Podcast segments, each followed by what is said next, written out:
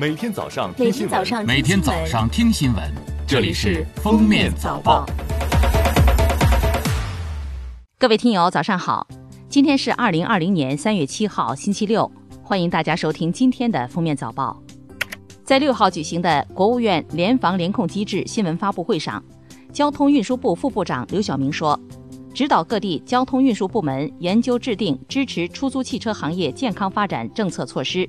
合理调整出租汽车相关费用，鼓励采取阶段性减免份子钱等措施，切实维护出租汽车驾驶员合法权益。同时，刘晓明表示，收费公路免费通行政策每天大概减免约十五亿元通行费，不希望免费蛋糕由于运价降低吃掉司机红利，将引导货主、物流企业、货车司机合理制定运输的价格，分享免收通行费政策带来的红利。国家邮政局副局长刘军表示，将继续分阶段推进落实快递业复工复产工作，根据市场需求情况不断提高产能水平。现在初步预测，到三月中旬，除湖北以外，全网快递基本能够恢复常态。在此基础上，还将积极与主要电商平台企业进行沟通，加强合作效果。国家卫健委医药卫生科技发展研究中心主任郑中伟介绍。新冠疫苗正按照五条技术路线研发，根据国家相关法律法规规定，估计四月部分疫苗有希望进入临床或应急使用。科技部生物中心副主任孙艳荣表示，大家所熟知的磷酸氯喹已成为临床救治用药，在武汉华中科技大学附属同济医院协和医院西院区，其中有八十五人次患者使用磷酸氯喹作为治疗药物。目前为止未发现不良反应。中国科学院副秘书长、中国科学院院士周琦表示，目前在中国，针对于病毒的变异和疫苗的研发有统一的部署，而且我们看到的病毒变异没有影响到药物研发、抗体制备和疫苗制备，所以目前来讲，所有的工作是可控的。我们正在积极观测病毒的变异程度，并且积极布局一些科研项目。近日，人社部印发通知，对疫情防控一线的卫生专业技术人员和科研攻关人员等实施职称倾斜措施：一、一线专业技术人员参加职称评审时，不受本单位岗位结构比例的限制；二、将参加疫情防控的工作成果和贡献列入年度职称评价体系，破除为论文倾向，对论文不做硬性要求；三。参加疫情防控经历可视同为一年的基层工作经历，视同完成当年继续教育学时学分。交通运输部日前印发通知，要求各有关省份交通运输主管部门，要在当地疫情防控领导机构的统一领导下，会同外事、海关等部门建立信息共享和协同联动机制，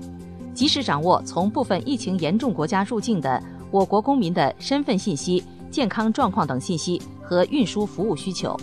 根据返回人员抵达时间、出行目的地分布等情况，提前制定专门运输方案。生态环境部六号通报，各地累计对一万一千四百七十四个饮用水源地开展监测，未发现受疫情防控影响饮用水源地水质情况。湖北省对一百二十五个水源地开展监测，水质均达到或优于三类标准。武汉市十九个饮用水源地水质均达到或优于三类标准。湖北省人民代表大会常务委员会关于严厉打击非法野生动物交易、全面禁止食用野生动物、切实保障人民群众生命健康安全的决定，已于二零二零年三月五号通过，自公布之日起施行，要求全面禁止食用所有陆生野生动物，包括人工繁殖、人工饲养的陆生野生动物。法律法规规定重点保护的珍贵濒危水生野生动物，法律法规规定禁止食用的其他野生动物。三月五号，陕西省安康市通报市中心医院院领导抗疫补助高于原鄂一线人员调查结果，对相关责任人员进行了问责处理，对该市负有主要领导责任的陈文乾、董根文予以免职，并给予政务记过处分。对负有监管责任的市卫生健康委员会主任王龙军予以诫勉，对其他责任人员按照干部管理权限交有关单位处理。三月六号，从西宁市教育部门获悉，西宁市初高中开学时间确定。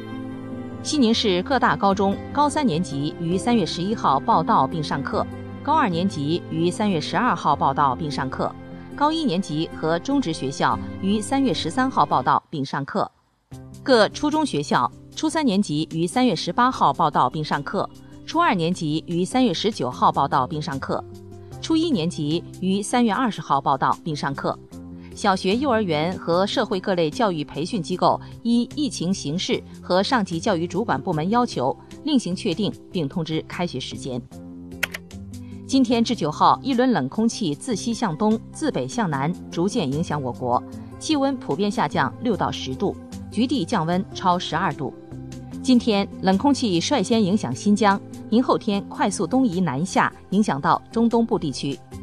气温又将降至常年同期正常或偏低水平。特别是西北地区东部，今天最高气温还在十五度左右，比较温暖。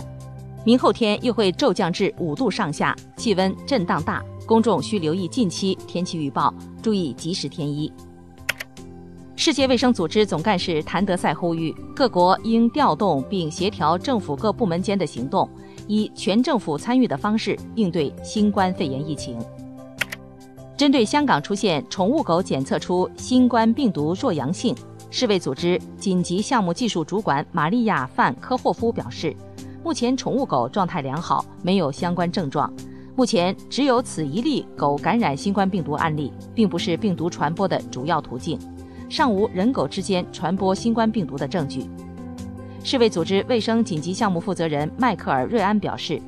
此类情况之前也在其他疾病中出现过，并不表示其与新冠肺炎传播密切相关。随着新冠肺炎疫情加剧，韩国市场上口罩荒日益严重，韩国将实施口罩限购措施，按照出生年份的奇偶数实施限购，奇数年出生的只能在奇数日期购买口罩，偶数年出生的只能在偶数日期购买。同时，每人每周限购两只。感谢收听今天的封面早报，明天再见。本节目由喜马拉雅和封面新闻联合播出。